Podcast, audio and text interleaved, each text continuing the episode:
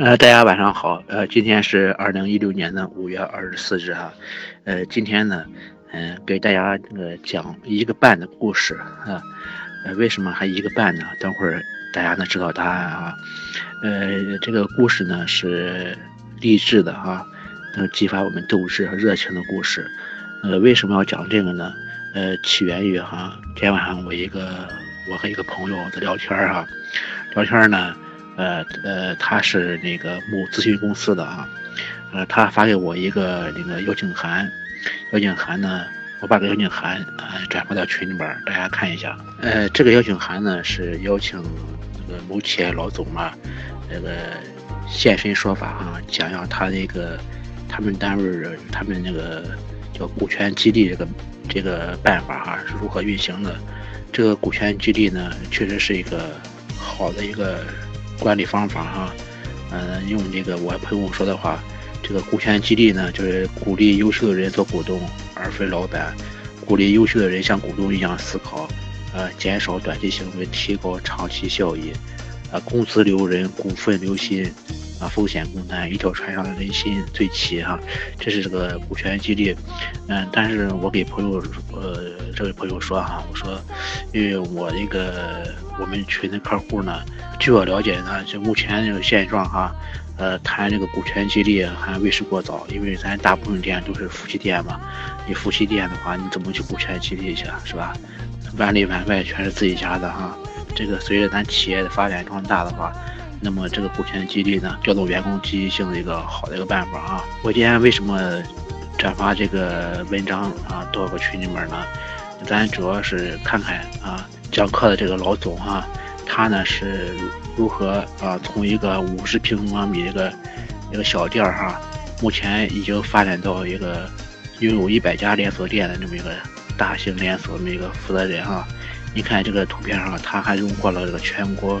三八啊，这个红旗手称号哈，啊，这个企业呢，呃，咱可以在这说一下，呃，就是这个叫呃甘雨婷啊，那呢，我捡一些重要的部分呢，给大家读一下哈，咱呢，呃，看看人家的他的成长经历哈，呃，从中呢，可能或许找到咱一些的影子啊，呃，看一家企业的成长史呢，主要看创始人，一起来看看这个。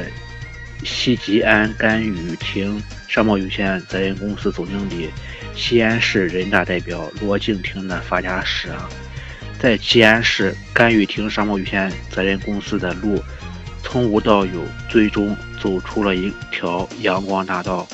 公司的领路人罗静婷，更是一个敢于迎接挑战、善于抓住机遇、勇于开拓创新的新时代弄潮儿。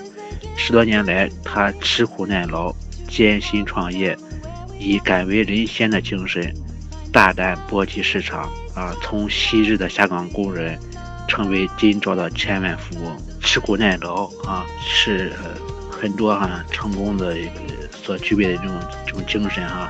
另外呢，其中还提到一个叫敢为人先，就是不甘于现状哈，努力拼搏哈，所以也有了目前这种局面啊。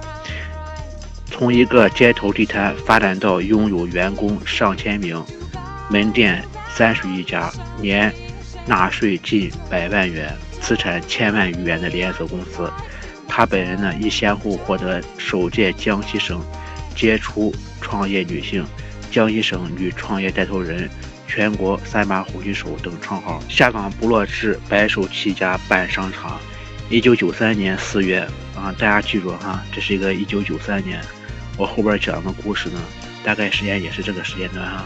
一九九三年四月，对罗敬亭来说是一个不同寻常的日子。在原吉安县百货公司辛苦工作五年多的他，突然被告知下岗，这让他一下子慌了手脚，不知道该何去何从。上有老下有小，没有了工作，以后的生活可怎么办？当时的他，他的心呢，就像掉进半张冰窟，凉到极点。躺在床上，他彻夜未眠，实在想不明白自己怎么突然就成了失业人员。可现实呢摆在面前，他必须正视。望着幼小的孩子，想着年迈的父母，他一跃而起，立志要干出一番大事业。内心一个强烈的声音在告诉自己：事业并不可怕，但绝对不能失智。人不能够窝窝囊囊的活着。和丈夫合计一番，第二天一大早，他就从批发部进来一些日用品，在当年吉安市最繁华的路段摆起了地摊。起初，他总是过不了面子关，每当看见熟人，他赶紧低下头，脸却火辣辣的烧着。为了能够多赚几个钱，他起早贪黑，顶风淋雨，两个月下来，竟然也有了三千元的积蓄。但他明白，这样下去。风餐露宿且不说，究竟也不是长久之计。于是他萌发了开店的念头。可摆在他面前最大的障碍就是资金，无奈他只能够向亲朋好友伸手去借。可谁也不会相信他是个经商的料，谁又敢将家中的积蓄借给他这个穷光蛋呢？但是下定决心要做的事，他从来不找任何借口推诿。为了筹集开店资金。她和丈夫东奔西走，不知跑烂了多少鞋，磨破了多少嘴皮，风里来雨里去，终于她的信心打动了亲朋好友，同意以两分的利息借给她七万元。为了改变自己和丈夫的命运，更是为了不连累，呃，信任自己的亲朋好友，她暗暗给自己下了军令状：只许成功，不许失败。一九九三年八月，甘云亭商场在。吉安市沿江路诞生，而他呢，也从此不辞辛苦的为这一信念而拼搏。后边呢，这个文章就没再提，呃，他具体一些那个，呃，如何拼搏的一些方法手段或者其他故事啊，文章没体现出来。呃，咱可以百度搜索一下，有时间的感兴趣。所以我说这是一个一个半个一个故事吧。因为我看这个文章之后呢，我什么想法哈？今天晚上呢，也是临时决定个想法。我想，就这两天嘛，最近这几天呢，嗯，我多找几个，这样就是咱说的比较励志的故事哈。呃，起点也是从开小超市开始的啊，一步慢做大的这一些一些个人事的一个故事吧。通过他们的经历哈，通过他们企业的发展呢，呃，咱希望从中找出啊，对于咱目前的经营。呃，能够取得帮助和指导意义的东西啊。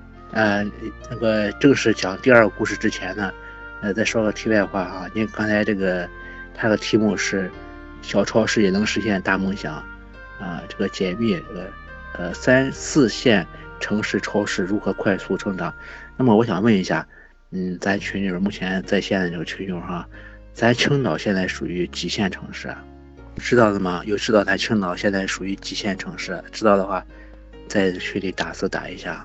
咱青岛现在属于二线城市，北京和上海是超一线城市，广州和深圳，呃，是一线城市，而天津、成都等城市一共九座城市啊，是一点五线城市。青岛呢是这个二线城市之首，二线城市呢还有这个长沙、宁波。大连、呃郑州、厦门、无锡，包括咱那个省会济南，也属于一个二线城市。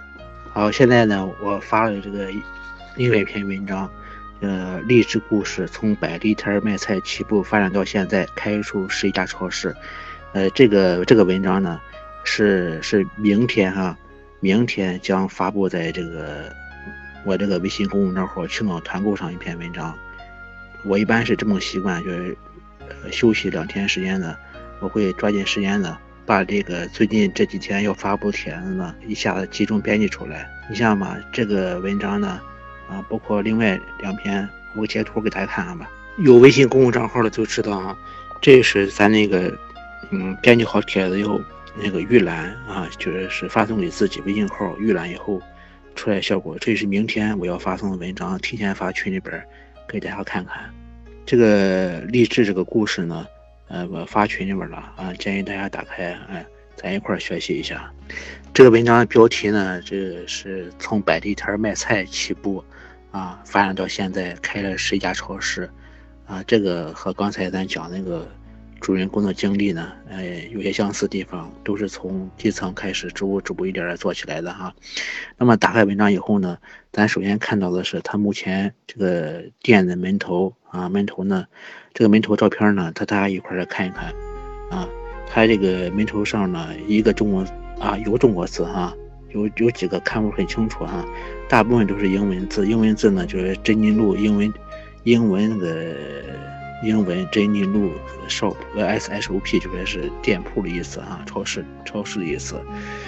然后呢，咱再看哈，还有是它这个超市，超市照片上咱能还能看出几个信息来哈。第一个呢，咱先看它那个这个超市门口。是不是有一块比较大的一个停车个区域，对吧？而且停车区域呢，上面都画了一些标线啊，这个就是咱说的个停车线，对吧？嗯，然后呢，这个最这个左下角还有一个停车一个杆儿，限位的一个杆儿。另外，这个这个咱肯定都有一个这么个经历啊，外出购物的时候，很怕什么？就怕这个停车难，我就有这种体会。有时候我开车哈，我开车呢，我宁愿我多跑啊十分钟，我也愿意去一个这个停车啊相对好停啊而且安全啊这么一个购物场所去购物。这说明什么？这个咱举这个例子呢，他主人公啊当时在选址的时候就考虑到这个因素店这个位置非常重要啊，选一个好的这个。这个店的位置哈，有专家说是占到百分之六十的这个比重哈，成功因素的话，啊，那当然这专家说的哈，嗯具体这个数字咱不用考究去哈，咱不用较个真是不是百分之六十，但是这个选址非常重要，这是大家肯定是达成一致哈，是个共识哈。另外呢，咱再看一下细节。他门口摆什么东西？当然，这个图片这个像素不是太高哈。仔细看的话，那么他门口是不是摆了很多绿色的一些植物，比较高大的绿色植物是吧？然后呢，他这个店的门头啊，咱看有几个色，几个主主颜色色调哈，有有那个绿色是吧？还有黄色白色，绿色和黄色、白色。这个绿色哈，绿色大家能理解，因为他们家是卖蔬菜的嘛。啊，蔬菜这个为主的吧，这绿色绿色食品哈，黄色啊，黄色象征这个财富，也也象征着这个丰收季节的丰收哈。呃，这个绿色黄色配呢，就显这个这个企业呢很有朝气啊，很有活力啊。啊，白色象象征着洁净，对吧？呃，然后整个图案呢，看着像一片叶子，是吧？这说明另外一个问题啊，当时一个是选址很重要。再一个就是是店这个门头招牌设计哈重要哈，而且它很有特色，说明这个人确实是动脑子了。咱呃先不看这个底下的文章内容，单纯从这个图片上啊，咱可以获取这些信息。外再大家再注意细节，你看他的他这个这个超市现在是白天对吧？白天吧，你看它超市里边是不是全亮了灯？是不是全亮了灯？这个是这个事情呢，我以前在那个咱讲课培训时候我也就说过哈，说咱很多这个很多烟酒店哈，呃，包括超市或者便利店，大白天呢这个关着灯啊，里边黑乎乎的哈，黑乎乎的，嗯，这个当然这么做肯定有这么做的原因和理由了哈，但是我个人观点哈，咱还是让它亮起来好。呃，还是老话，那个节约是中国的人的传统美德哈，但是开源增效啊，也是很好的途径哈。咱还是让那个店亮起来、亮堂起来，把店的效益提高上去啊，还是好一些。好，我接着说正文哈。呃，这个北京朝阳公园啊西门附近有一个叫珍妮路的小超市，招牌呢一点也不显眼。可进进出出的顾客呢，大部分都是这个蓝眼睛、高鼻梁的老外，让人很好奇。与周围这个居民一打听呢，人人都知道这是一个专门挣外国人钱的店。和店里店外的老外一聊，几乎人人都翘起了大拇指。我喜欢那里。进到店里一看，吃的、用的啊，许多新鲜玩意儿，都是以前在超市没见过的。上面的说明是英文、法文、德文，一个中国字儿都没有。看到这句话以后呢，我就想到一个词儿，嗯，这也是咱以前说过的哈，叫“人无我有”。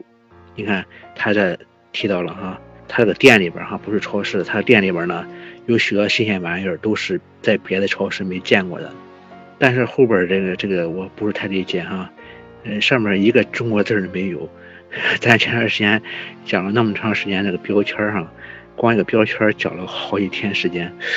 嗯，这个店如何把握这个这个外文这个还特别是还有德文的、法文这个标签他们怎么把握的哈？有难度，确实有难度哈。咱不知道人家怎么弄呢？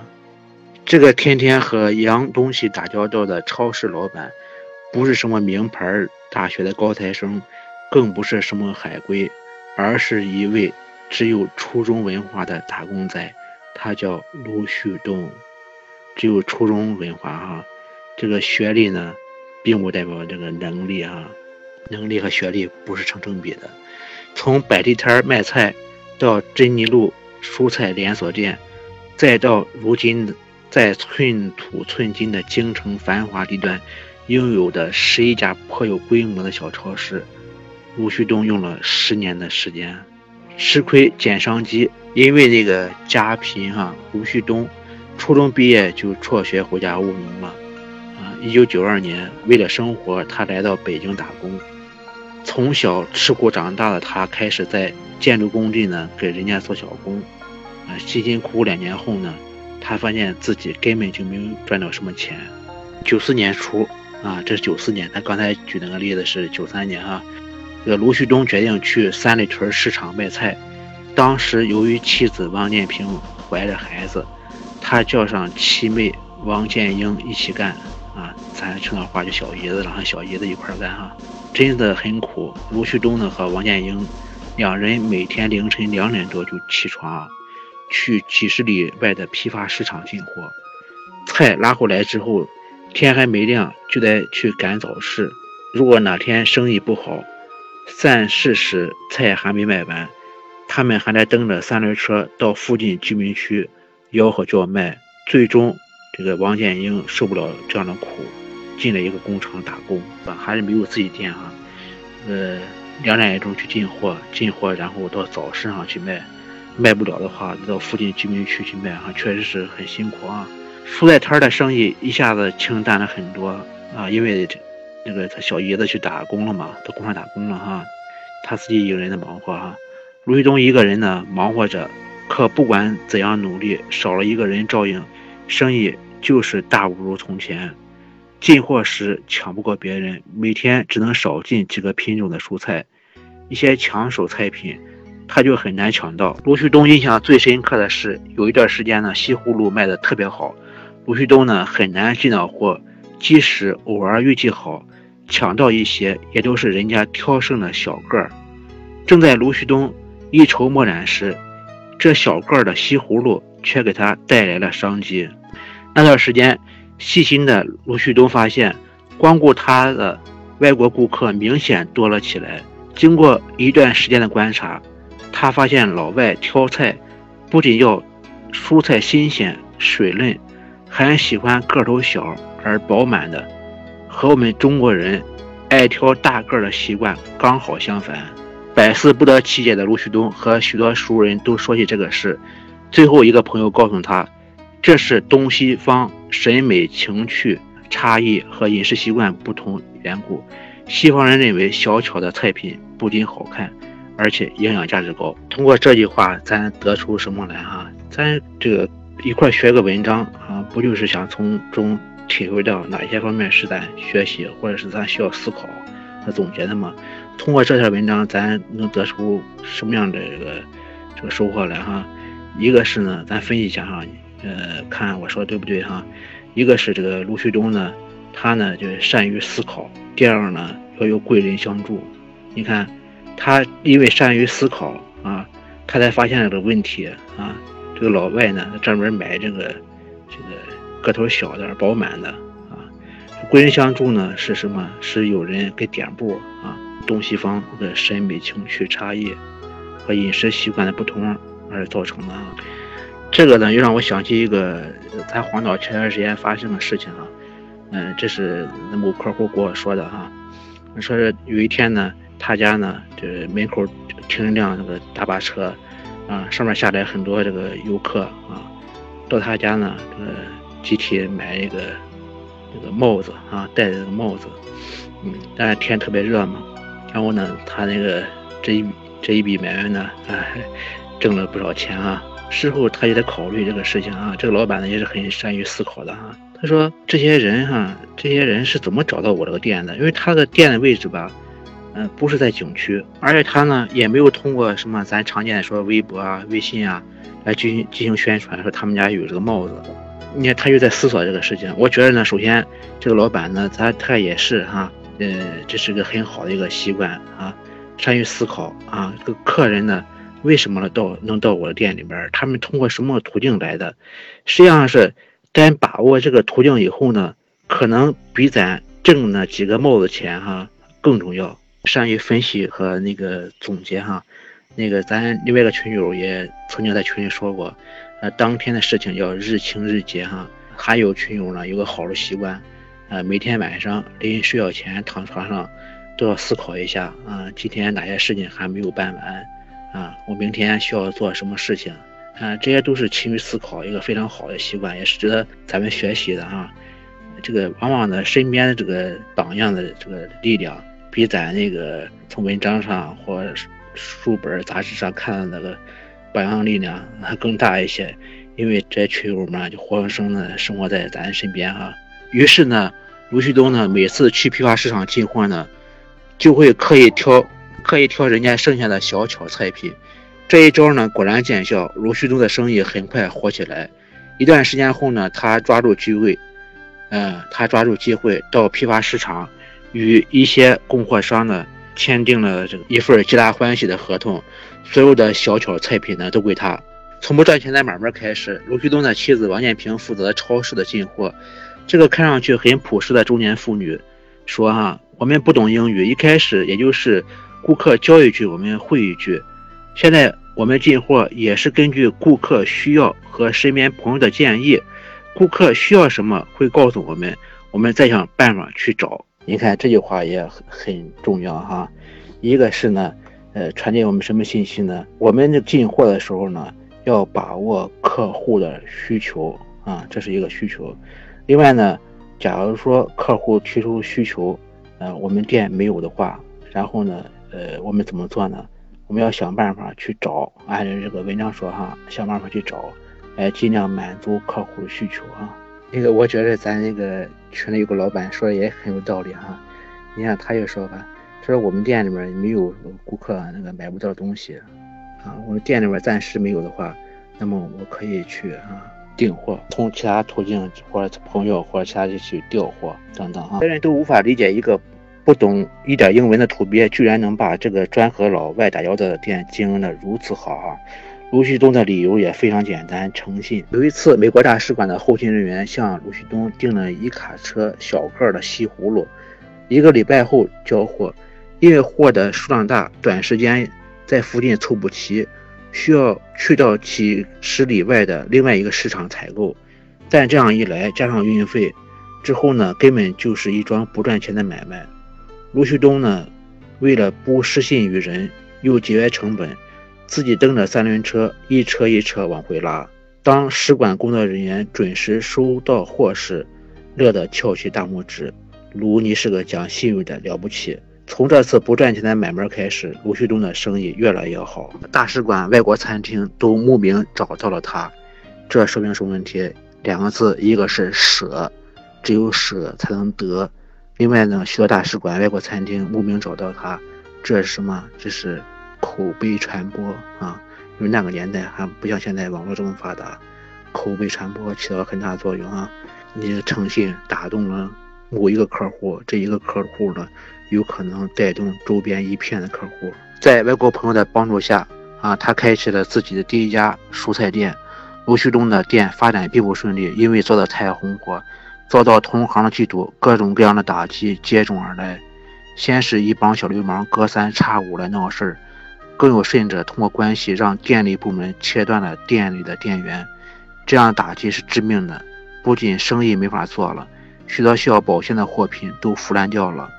卢旭东呢，通过司法机关的介入，最终将店员恢复，可小店的生意却备受打击，甚至到了入不敷出的地步。那个时候，他也知道用那个法律武器来维维护自己的权益啊。正在这个时候呢，一些外国朋友主动帮助卢旭东，把三里屯的店搬到了九仙桥。卢旭东的店呢，也越开越多，搞起了连锁经营，甚至在郊区大兴。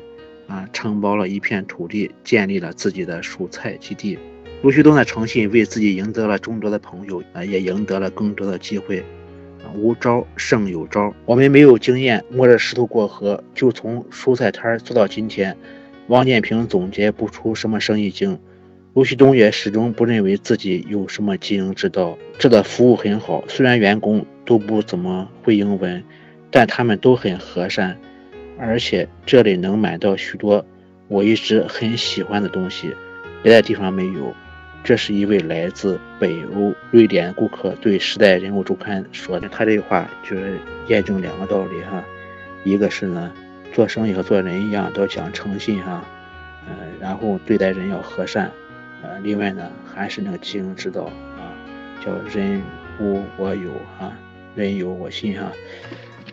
店的员工大部分都不会英语，卢旭东对他们要求就是要诚实友善。卢旭东的国际化标准服务也很浅显，不管哪国人，以心交心总是行得通的。我们没想到过今天能做到这样规模哈，我们只想着一天比一天做得好，客人一天比一天满意。以前店特别小，我们尽量从环境和货品上去满足客人。现在那么多大超市、洋超市进驻北京。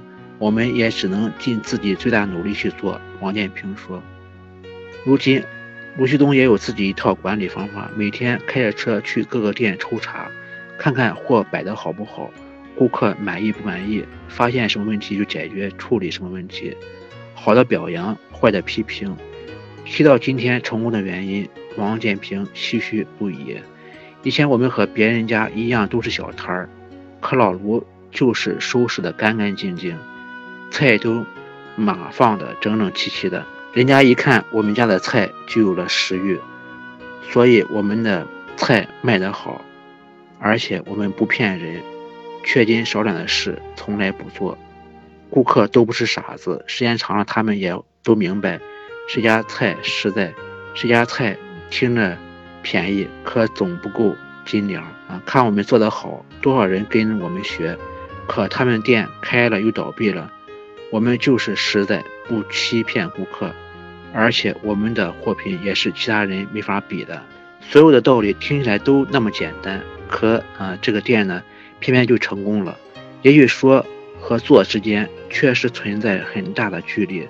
卢旭东和王建平说不清他们到底付出了多少，但他们却一步步的做到了今天。王建平告诉记者，他们现在除了从供货商那里拿货。也开始自己和别人拼凑一些集装箱，直接从国外进货。这样的货品很受顾客欢迎，价钱便宜，而且是店里独有的。可是因为货源不稳定，容易断货。如今呢，卢旭东有一个心愿，他想做一个一流的基地，然后组织客人去参观。他想让大家都知道，他们店的东西呢，确实是绿色环保的。可王建平。极力反对，我觉得这是不实际的。虽然这个愿望是好的，但是现在的条件不可能那么简单就能做到。比如土地不好，你不上化肥，菜根本就不长。可是你既然已经给人呃承诺了哈，不用化肥，就不能骗人，一点都不能骗人。那这个文章我读完了哈，嗯，希望对大家有所启发吧。嗯，那个大家点一下这个文章最上部这个。青岛团购这四个字，点一下以后呢，然后点一下关注，嗯，关注一下这个青岛团购我这个微信公众账号。